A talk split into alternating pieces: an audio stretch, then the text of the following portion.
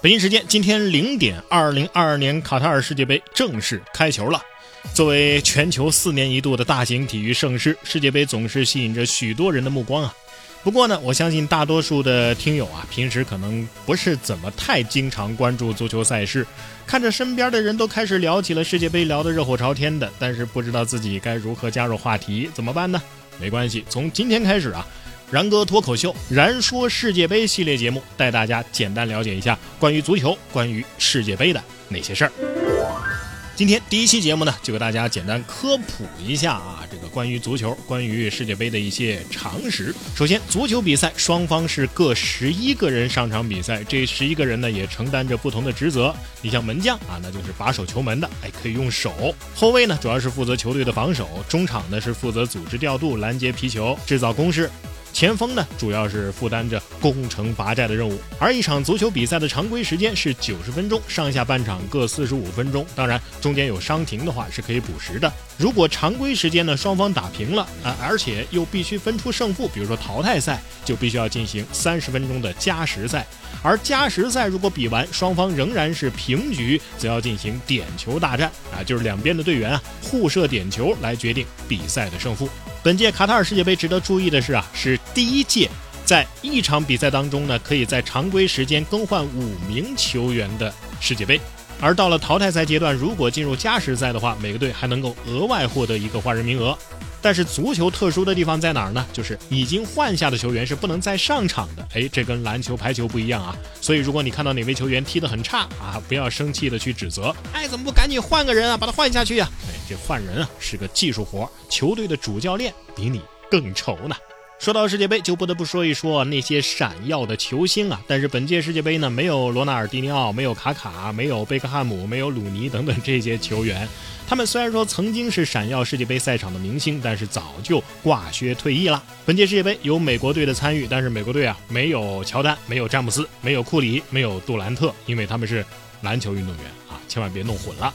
在世界杯上呢，没有皇马、巴萨、曼联、拜仁等等这些耳熟能详的队伍，因为这些队伍啊都是俱乐部，而球员呢只代表他们所属的国家或地区协会出战。也就是说，参加世界杯比赛的基本上都是国家队。本届世界杯没有中国队 啊，因为没踢进去啊。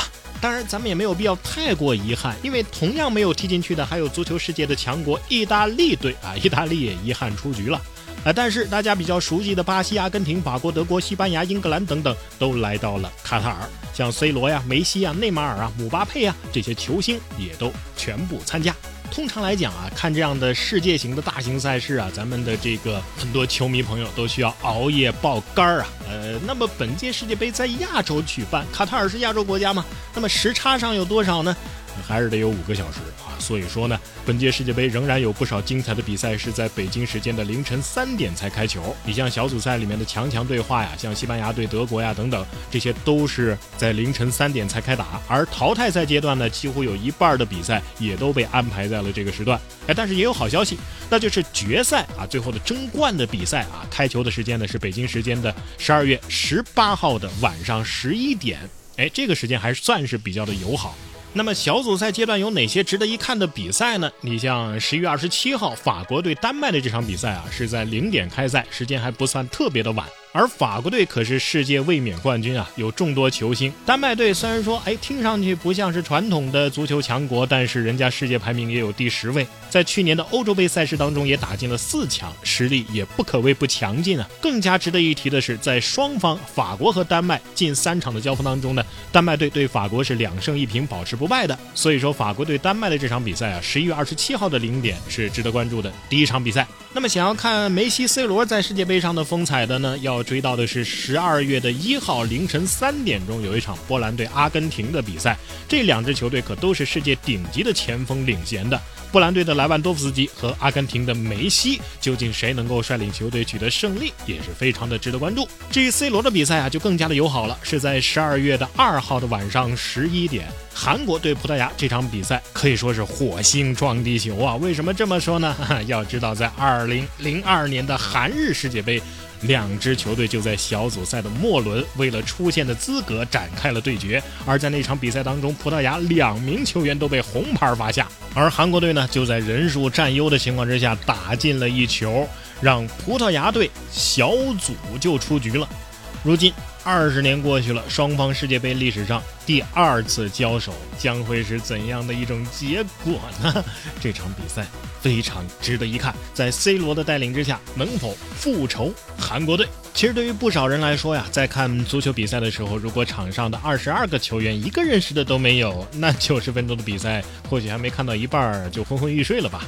如果你平时不看球，面对三十二支陌生的球队和球员的时候，该如何选择呢？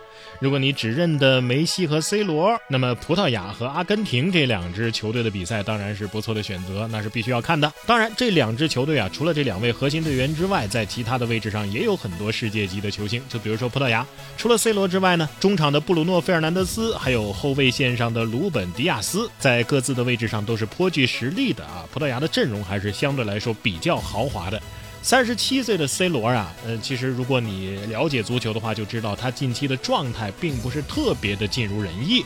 在本届世界杯，应该就是这位已经为葡萄牙队征战了近二十年的球星，三十七岁的 C 罗实现夺取大力神杯梦想的最后机会了。那么面临同样情况的，自然还有梅西啊。阿根廷除了梅西之外，在前锋线上的马丁内斯以及后卫线上的克里斯蒂安·罗梅罗也是星光闪耀。而梅西呢，大概率跟 C 罗一样，也是最后一次征战世界杯，因为他已经三十五岁了。但是和 C 罗不同的是，梅西近期的状态啊，可是相对不错的。除了梅西之外，像马丁内斯也是阿根廷队稳定的进攻点，罗梅罗等球员呢，也是能够为阿根廷提供后防保障的。提到足球啊，那么不得不提足球强国、足球王国，我们的巴西队。很多不怎么看球的都知道巴西厉害呀。而在本届世界杯当中，巴西也的确是夺冠热门，他们拥有内马尔。卡塞米罗、马尔基尼奥斯，还有阿里松，这是一套足以冲击冠军的阵容啊！不光是主力球员，就连替补球员也是世界级的水准。说完梅西、C 罗、内马尔，那就不得不提到在上届世界杯当中大放光彩的咱们法国队的新星姆巴佩。法国队的球员实力可以说是冠绝三十二强，但是如何排出一套合适的首发阵容，让每个球员都能够发挥出最大的实力，也是主教练需要考虑的问题。好了，今天的节目就为大家介绍到这么多。更多关于世界杯的精彩，随着比赛的进度，燃说世界杯每天为您呈现。